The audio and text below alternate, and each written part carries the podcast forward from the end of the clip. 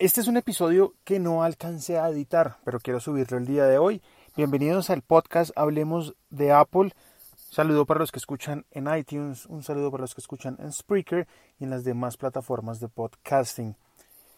Mm, mucha gente me ha pedido que suba el podcast, que no deje de hacerlo, que siga adelante porque les gusta mucho, porque quieren seguir aprendiendo del mundo Apple. Y bueno, realmente es motivante escuchar y ver todos estos mensajes a través de, las, de los socials media. Em, para los que no los tienen, arroba Jairo Duque Music en todas partes. Entonces, por eso se va sin edición este podcast, porque no, no tengo tiempo a veces de editarlo por el trabajo que tengo. Así que bienvenidos a este podcast y espero que disfruten este episodio. Hoy voy a hablar de dos cosas. Cómo, cómo consumir música o cómo escuchar música sin el consumo de datos eh, recordemos rápidamente plataformas como Spotify, Deezer, Napster, em, Apple Music, Google Play Music consumen datos cuando uno no tiene la música descargada. La gente me va a decir, ay, pero obvio. Si quiero escuchar música sin consumo de datos, lo que debo hacer es descargar la música. Y sí, ese sería el primer paso, descargar la música en su celular. Pero muchas veces, y me ha pasado, que estoy en algún sitio, no quiero gastar datos, y la canción que quiero escuchar no está descargada precisamente en mi teléfono. Así que, ¿qué hago? Bueno, esto no está pago por el operador que voy a mencionar a continuación, el operador Tigo, el operador de mm, telefonía celular, tiene algo que se llama las Smart Apps. Las Smart Apps pueden ser desde la suscripción eh, premium de Deezer sin ningún, ningún costo adicional, Está Kellogg Concerts, que es prácticamente un Netflix de solo conciertos. Y entre muchas está mm, la forma de poder activar una funcionalidad que se llama eh, Music Unlimited. Eso lo hacen entrando a smart.tigo.com.co y activando la opción Smart Apps. Es una muy, una muy buena opción para la gente que consume música por montones día a día. Y yo la tengo. Se llama datos ilimitados música. Esa función consiste, cuando uno la activa, no en darle las aplicaciones premium em, de por sí como lo puede hacer con el Smart de Deezer, pero sí le permite disfrutar la música sin consumo de datos dentro de las siguientes aplicaciones. Deezer, Spotify, Napster, SoundCloud y Apple Music. Me ha gustado mucho esto porque pues Em, a lo largo eh, del día suelo escuchar mucha música, mucha música en streaming y pues qué chévere que estas aplicaciones no le consuman datos de su plan. Es un servicio que permite hacer todo el streaming de música que quieras en tu smartphone de los mejores servicios de streaming como Deezer, Spotify, Google Play Music, Napster y Tuning Radio y no se descontará de tu plan de datos. No se aplican cargos por uso de datos. Esto es lo que dice la página de Smart Apps en este momento. Mm, ¿Cómo pueden tener acceso a esto? Y recuerden que esto no está pagado por Tigo, simplemente es algo que quiero contarles y compartir con ustedes porque me parece una nota. Para poder activar el servicio de datos ilimitados para apps de música debes contar con un Arma tu plan o un ATP con un cargo básico mínimo de 70.900 pesos.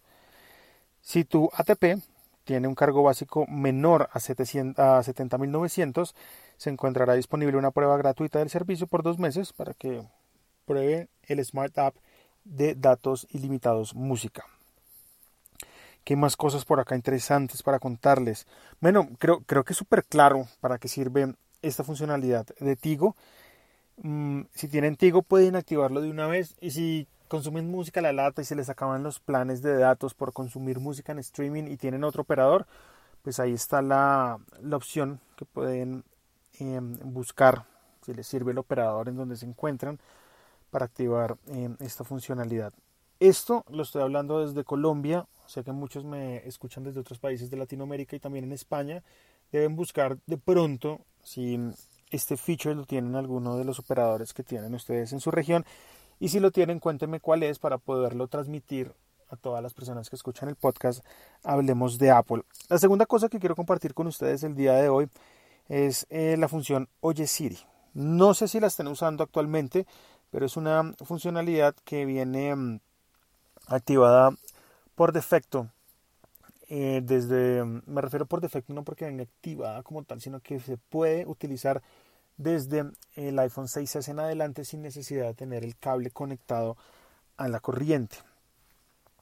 Cuando uno activa esta función, uno puede decir el comando Oye Siri para que de esta forma el Siri se active en su teléfono y pueda hacer cualquiera de las opciones em, o acciones que permite el Siri. En este caso, puede usarlo como Oye Siri llama a mi abuela, Oye Siri em, abre la aplicación X, Oye Siri. Hay muchas funcionalidades que voy a hacerles una lista de las cosas que se pueden hacer en el blog hablemos de apple.net para la próxima semana en un post.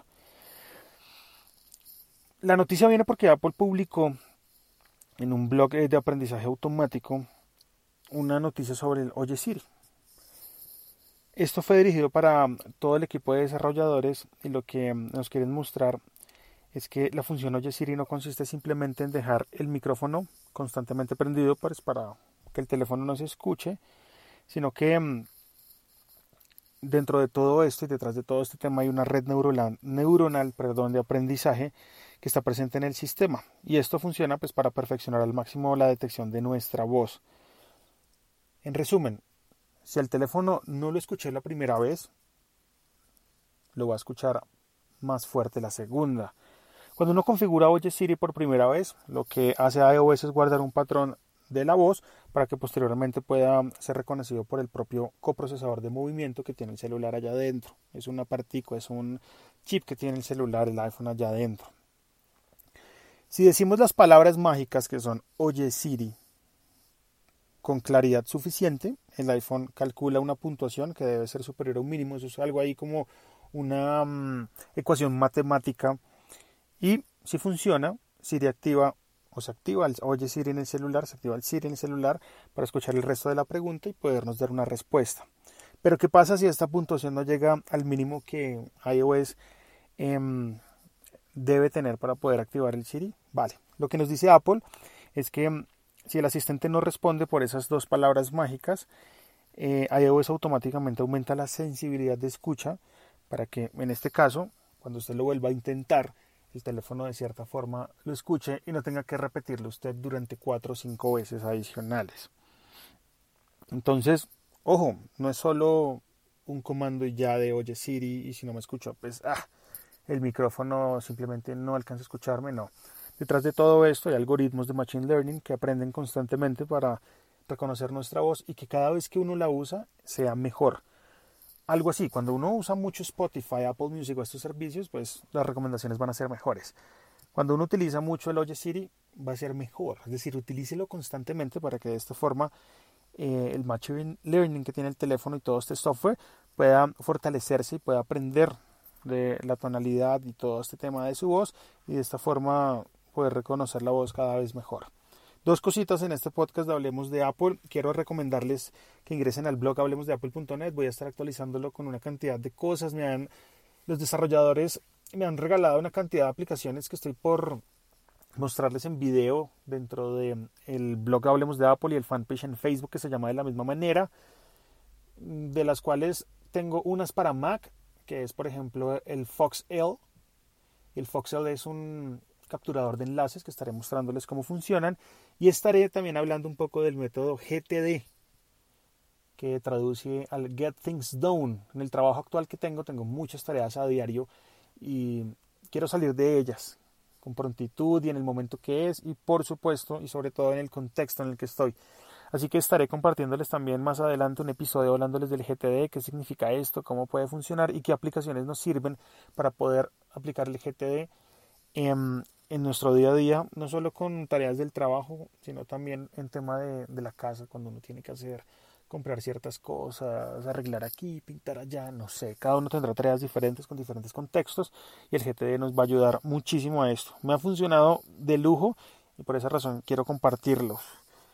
Siempre que hablo de algo en este podcast o en el blog o en cualquier medio, hablemos de Apple, es porque ya he probado con anterioridad y sé que es algo que les va a funcionar mucho y que les va a servir para su día a día. Es un tema de productividad. Y, y, bueno, el podcast de hoy termina aquí. Este es el podcast Hablemos de Apple.